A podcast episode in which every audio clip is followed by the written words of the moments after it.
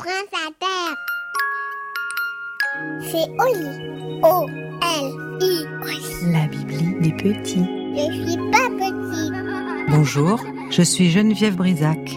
Je vais vous raconter l'histoire d'Olga, du canard et du petit garçon battu.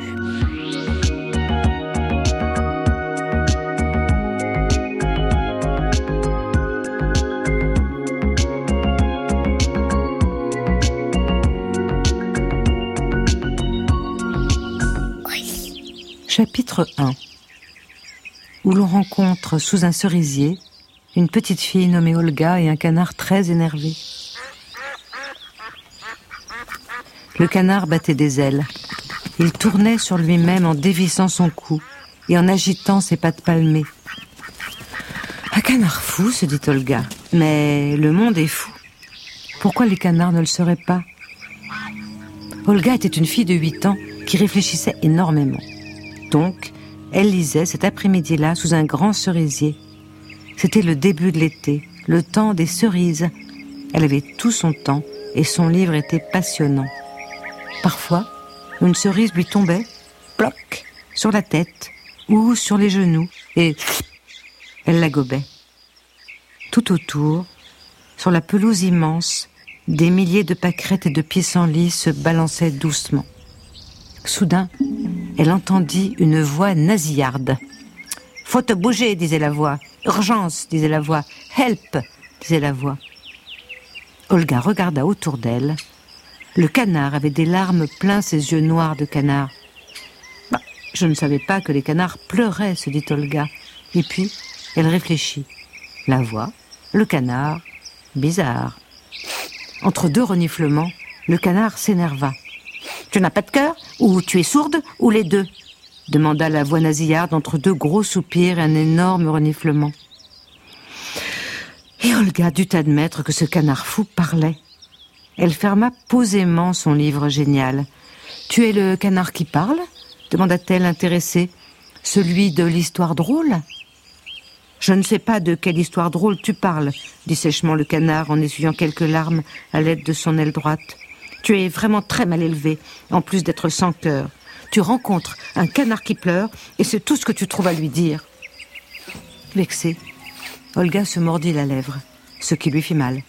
Elle avait envie de protester, mais elle avait lu que les canards ont souvent très mauvais caractère et sont extrêmement rancuniers. D'un autre côté, elle se sentait un peu coupable. Et si ce canard disait vrai? Si elle était, sans le savoir, égoïste, indifférente et cruelle comme dans les contes, si elle ne valait pas mieux qu'une méchante sœur de Cendrillon, ce serait atroce. Tu veux des cerises demanda-t-elle pour se faire pardonner. Plus tard, dit le canard. Tu as entendu J'ai crié urgence, urgence. Tu ne connais pas ce mot Et help J'ai crié help, help plusieurs fois. Quand on crie help, ça veut dire qu'on a besoin d'aide, et même de l'aide d'une fille au cœur dur. Ok, dit Olga. Elle pensait que normalement on n'insulte pas les gens à qui on demande de l'aide, mais comment savoir comment l'on fait chez les canards? Suis-moi, dit le canard qui avait visiblement un caractère autoritaire. Et il s'ébranla en se dandinant vivement. Ok, dit Olga. Elle se leva et partit derrière le canard. À sa grande surprise, des quatre coins de l'horizon arrivaient au même instant d'autres volatiles. Plusieurs oies claquant du bec, un troupeau de cygnes dodelinant du col, des flamants roses qui étaient peut-être des ibis, car Olga ne savait pas la différence, et moi non plus. Et aussi des pies, et derrière cette foule, une flopée de moineaux.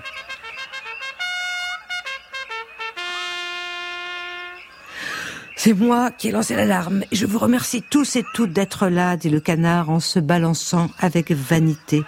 Et les oiseaux poussèrent des hurrahs, hurrah, hurrah. Seule exception, une poule brune, toute seule, qui s'entraînait, je ne sais pourquoi, à marcher à reculons en criant Youpi, youpi. C'était bizarre, cette marée de plumes d'où s'élevait la clameur. Et soudain, Olga comprit où ils allaient tous. Chapitre 2 Où l'on apprend d'où venait le canard et où l'on découvre ce qui se passe parfois quand nous avons le dos tourné. Petit retour en arrière, donc. Ce matin-là, Pendant qu'Olga s'installait sous son cerisier, le canard avait décidé d'aller à la piscine. Oui.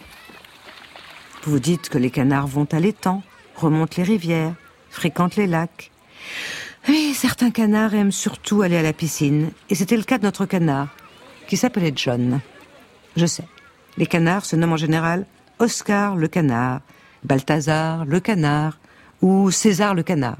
Mais les parents de notre héros avaient trouvé la rime vulgaire et souhaitaient qu'il apprît l'anglais, qui convient mieux quand on parle du bec. Puis ils étaient morts, tués par des chasseurs, et le petit John avait été recueilli par un dindon, violent et brutal, qui voulait l'empêcher de nager et de marcher en canard, trouvant je ne sais pourquoi qu'il est plus noble de fuir l'eau et d'avoir une démarche de dindon. Donc, John était devenu un ennemi de la violence, même si parfois il n'était pas si aimable que cela, on l'a vu. Il profita d'une distraction de la dame qui vendait les tickets et fila vers le grand bassin, sans passer par le pédiluve, ce qui est mal, mais ses palmes étaient très propres. Il n'avait pas non plus de bonnet. C'est obligatoire pour les enfants. Mais il avait une excuse. Les canards n'ont pas de cheveux. Bref, il plongea. Mais soudain, son attention fut attirée par un bruit, un bruit de reniflement, de soupirs et de larmes. Un tout petit garçon pleurait, recroquevillé dans l'eau verte. Sa petite figure crispée se ratatinait même sous le coup de la peur. Il buvait la tasse à chaque sanglot. Des bouées rouges trop gonflées serraient ses petits bras et lui faisaient une ceinture de bibendum. C'était un petit garçon roux, avec de grands yeux bleus, des joues pâles, une bouche ronde et rose et un corps minuscule d'ancien bébé. Au-dessus de lui, un gros et grand adulte, muni d'une immense bouche pleine de dents, de petits yeux noirs furieux et d'immenses oreilles pointues et poilues, criait des gros mots d'une voix méchante en agitant ses longs bras. Il s'en prenait à l'enfant tellement moins fort que lui.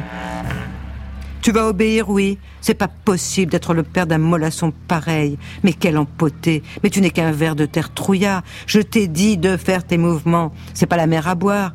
Et tu vas les faire, nom de Dieu. Tu vas nager, sale petit imbécile, et c'est moi qui te le dis. Or, ce canard, John, vous vous en souvenez, était un canard orphelin qui avait été maltraité du temps où il était encore caneton. Cela l'avait adouci, humanisé, si l'on peut dire, et ne supportait pas de voir un être vivant pleurer, même un humain. Les canards ont, vous le savez, des raisons d'en vouloir à certains humains, et John en avait en particulier. Surtout un petit humain. Il se doutait que certains petits humains ont peur de l'eau et peur des gros. Alors, il s'identifia immédiatement au petit gars. Il se jeta sur le père et le frappa à coups de bec. Mais le bec des canards est rond et peu tranchant.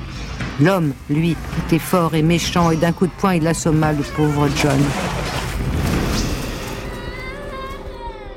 Le petit garçon pleurait de plus belle.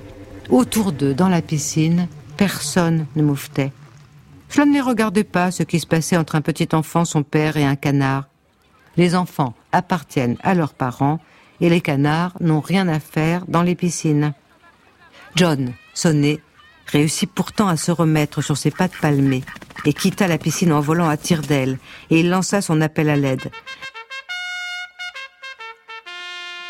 Un canard ne peut rien contre un méchant humain, mais des tas de canards, aidés par un troupeau d'oies, une troupe de cygnes, et une poule brune, et une petite fille.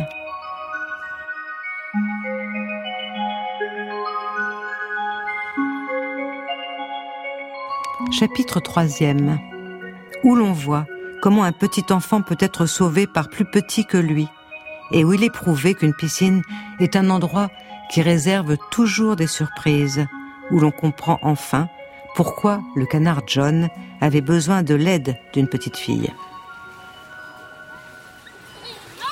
La caissière de la piscine ne comprit pas ce qui se passait quand une centaine de bestioles ailées passèrent devant son comptoir un nuage de plumes, semblable à un orage blanc.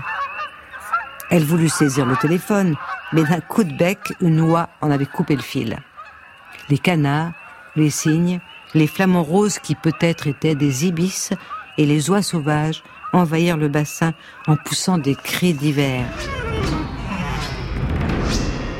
Le petit garçon comprit tout de suite qu'on venait le sauver.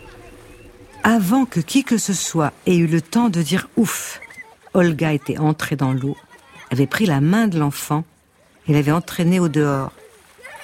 Elle avait compris au premier coup d'œil ce qui se passait, ayant souffert elle aussi de l'apprentissage de la natation. Elle avait compris aussi la raison pour laquelle le canard lui avait demandé son aide. Il fallait que quelqu'un prît la main du petit garçon. Or, les canards n'ont pas de main. De son côté, rouge de fureur, impuissant, éclaboussé de toutes parts, le père était bloqué par des signes menaçants et ne pouvait bouger de son bassin. La volée d'oiseaux sortit du bâtiment comme un nuage énorme pépiant de joie. Olga et Nils, c'était le nom de l'enfant, un nom prédestiné pour qui va voyager sur le dos d'oies sauvages, furent bientôt confortablement installés sur un matelas d'ailes de canard et d'oies cendrées. Nils tremblait bien encore un peu dans ses brassards mouillés. Olga les jeta par-dessus bord, se sécha et sécha l'enfant grâce aux douces plumes des oies, cotonneuses et soyeuses. Hum, on dirait qu'on se sèche avec des bouts de ciel, pensa-t-elle.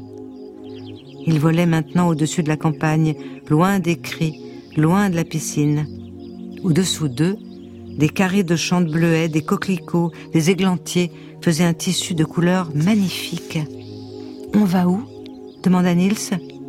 On vous emmène en voyage, dit le canard, toi et Olga. On s'est dit que si tu n'aimais pas nager, tu aimerais sûrement voler. Youpi dit la petite poule brune, qui volait maintenant sur le dos. Pas un instant Olga ne regretta son livre, ni son cerisier.